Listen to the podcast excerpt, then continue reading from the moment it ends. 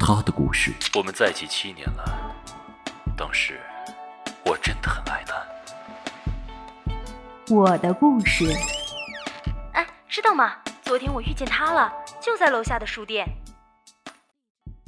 我们的故事。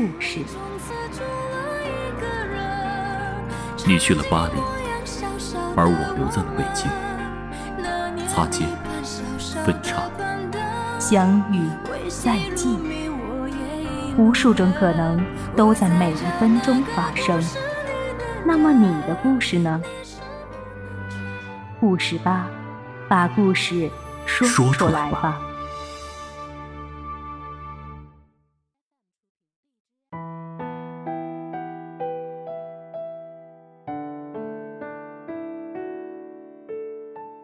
嗨，你好，好久不见了，欢迎收听半岛网络电台，我是三楼。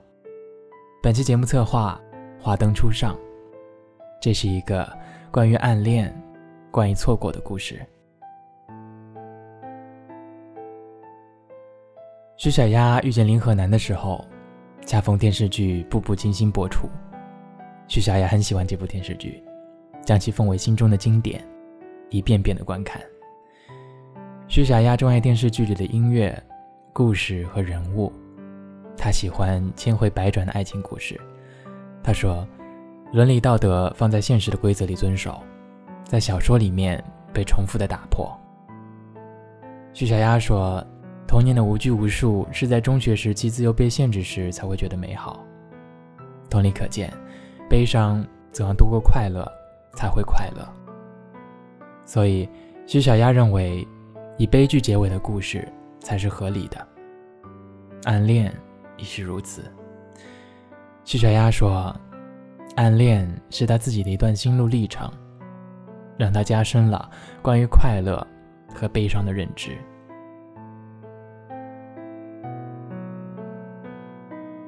林河南是徐小丫好朋友林平安前几任男朋友中的一任。林平安和林河南很有缘分，不仅姓氏一样。且林平安的外婆家和林河南家只有一墙之隔。从林河南家二楼的窗户，可以把平安外婆家的一举一动看得清清楚楚。常常出没于外婆家的林平安，被心思缜密的林河南放在心里很久，不露痕迹。林河南很有四爷性格的一二，内心越发波涛汹涌，面上就越发的风平浪静，可用正比例函数的增长来形容。而关于这个秘密，是徐小丫在后来的漫长岁月里才窥得一二。林河南和林平安不在一个学校，林河南暗恋林平安多年未果，感情转机的出现是在二零一二年夏天，他念高二。林河南的朋友很多，多到林平安的室友也是林平安的朋友，几次 QQ 聊下来。两个人就决定见面了。林平安不好意思一个人见网友，作为好朋友，徐小丫理所当然同进同退。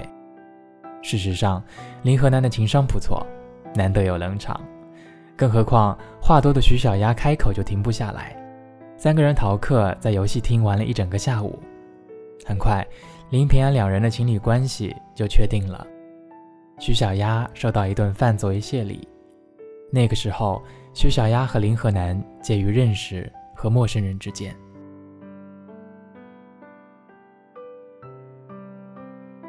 徐小丫有个癖好，喜欢半夜蹲守网吧。徐小丫笑言，自己的灵魂只能在充满臭味的环境里依附本体，黑夜里她才算一个有思想的人。很巧的，徐小丫加了林河南的 QQ。更巧的是，林河南也是夜猫子，长期看见徐小丫在线，女朋友的闺蜜要收买好，才能在吵架时候发挥大用处。于是两个人就瞎扯了起来，从林平安到天文地理、死人活人，《论语》也能掰扯两句。林河南很多时候能把徐小丫说的满口无言，徐小丫一战不赢，再战。导致林河南非但没有收买到徐小丫，反而每次见到林河南，徐小丫都是一副咬牙切齿的样子。徐小丫气的不是真辩不过他，而是他每次都能准确的瞄准徐小丫的性格弱点，然后狠狠的补上一刀。徐小丫怕的是被拆穿，那些是他行走江湖的保护壳，真真是出师未捷身先死。但徐小丫并非每次都输，她也有在无意识的瞬间戳中林河南的弱点，只是林河南太擅长伪装。说的最多的还是林平安，事无巨细，包括他的生理期。徐小丫给林平安说，他很勉强看在林平安的份上在搭理林河南，不可能是朋友。可是聊天的深度却不是熟人之间保有的距离。徐小丫把一切缺点暴露在林河南面前，还假装不自知。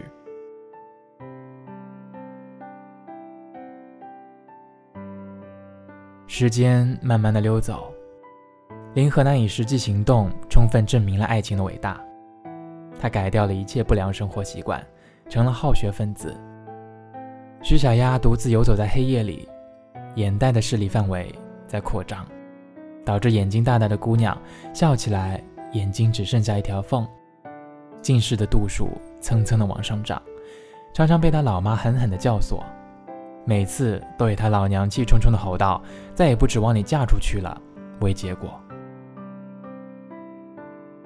此时，《步步惊心》已经播完了，徐小丫在进行第二遍复习，《一念执着》这首歌更是单曲循环，MP3 里面只有这首歌。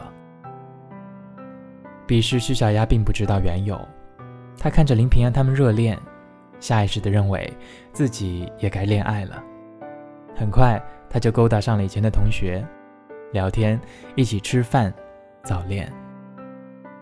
在高考前四个月，徐小丫分手了。此时，徐小丫已经不去网吧了。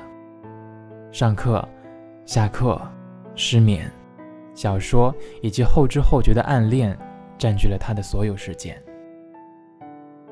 高考完当天，他在网吧待了一晚上，挂着 QQ。听了一晚的歌，第二天回到寝室，狂欢的室友都还没有回来。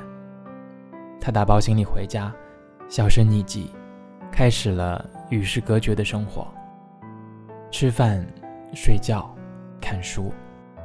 再次接收到林河南的消息，是他去学校填报志愿，听到林平安的室友说他们分手了，因为选择不易，天南地北。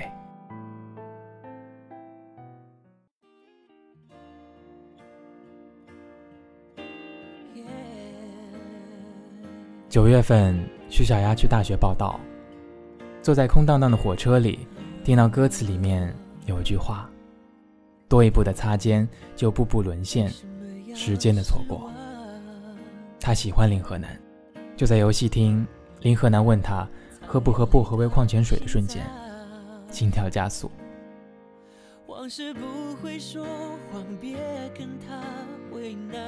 大学以后。徐小丫申请了一个新的 QQ，里面的旧友少许。在微信以江水之势席卷各大手机的时候，他依旧只用 QQ。但是因为校园卡的缘故，徐小丫弄丢了以前的电话卡，在旧的空间留言：“本人手机号码已换，号码是幺五六点点点点。”世事如流水。现实如人饮水，冷暖自知。徐小丫的性格在大学几年里变得越发沉静，成了妈妈心里的好女儿，乖巧，不剪短发，不化妆，不违背她的话。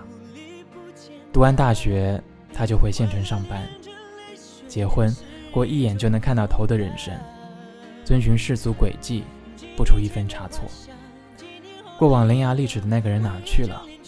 徐小丫也不知道，几次往返中学校园，影子也不曾找到。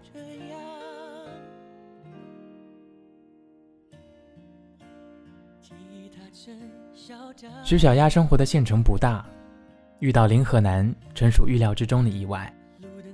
他还是那个心里越发波涛汹涌，面上越发风平浪静的林河南。女朋友挽着他的手，笑容灿烂。林河南约徐小丫吃饭，说了很多以前。林河南说：“徐小丫，你终于长成了文静的大姑娘，知道吗？见你第一面的时候，我对你唯一的感觉就是，你这女生怎么那么多话，叽叽喳喳不停的，真是应了你的名字，像只鸟儿一样。”而说起林平安的时候，林河南问：“有没有见过林平安？”听说林平安又换了男朋友。两个小时零八分以后。徐小丫也还有事为借口，结束了这次聚会。徐小丫问自己：高二至今六年的时间，他是不是还喜欢他？喜欢那个因为争辩而让他哑口无言的人？喜欢那个和他一起彻夜谈天说地的人？那个在游戏厅问他喝不喝水的人？无从结果。林河南之后。他再也没有遇到一个能和他聊天的人。想起林河南，常常觉得寂寞。徐小丫把歌删了，林河南无从知道，自己从前喜欢他。不去网吧是因为林河南不再熬夜了。谈恋爱是因为徐小丫并不知道什么是喜欢，而分手是因为她知道了什么是喜欢，对象。却不是自己的男朋友，疏离是因为他要遵守伦理道德，消失是双方分手后，平安说不准联系他，有他没他。徐小丫也知道，林河南曾经三次往返平安的学校，看一眼就离开，直到她有了男朋友，那是林河南给林平安的爱和珍惜。林河南喝醉过。打过电话给平安，平安当时在睡觉。徐小丫因为失眠而听到了林河南的哭声和“我爱你”，那又如何呢？和他并没有多大的关系，但是心口绞痛是为什么？这是徐小丫的暗恋，结局是什么呢？《一念执着》里面说过，多一步的擦肩。就步步沦陷，时间的错过，只能是他一个人的错过。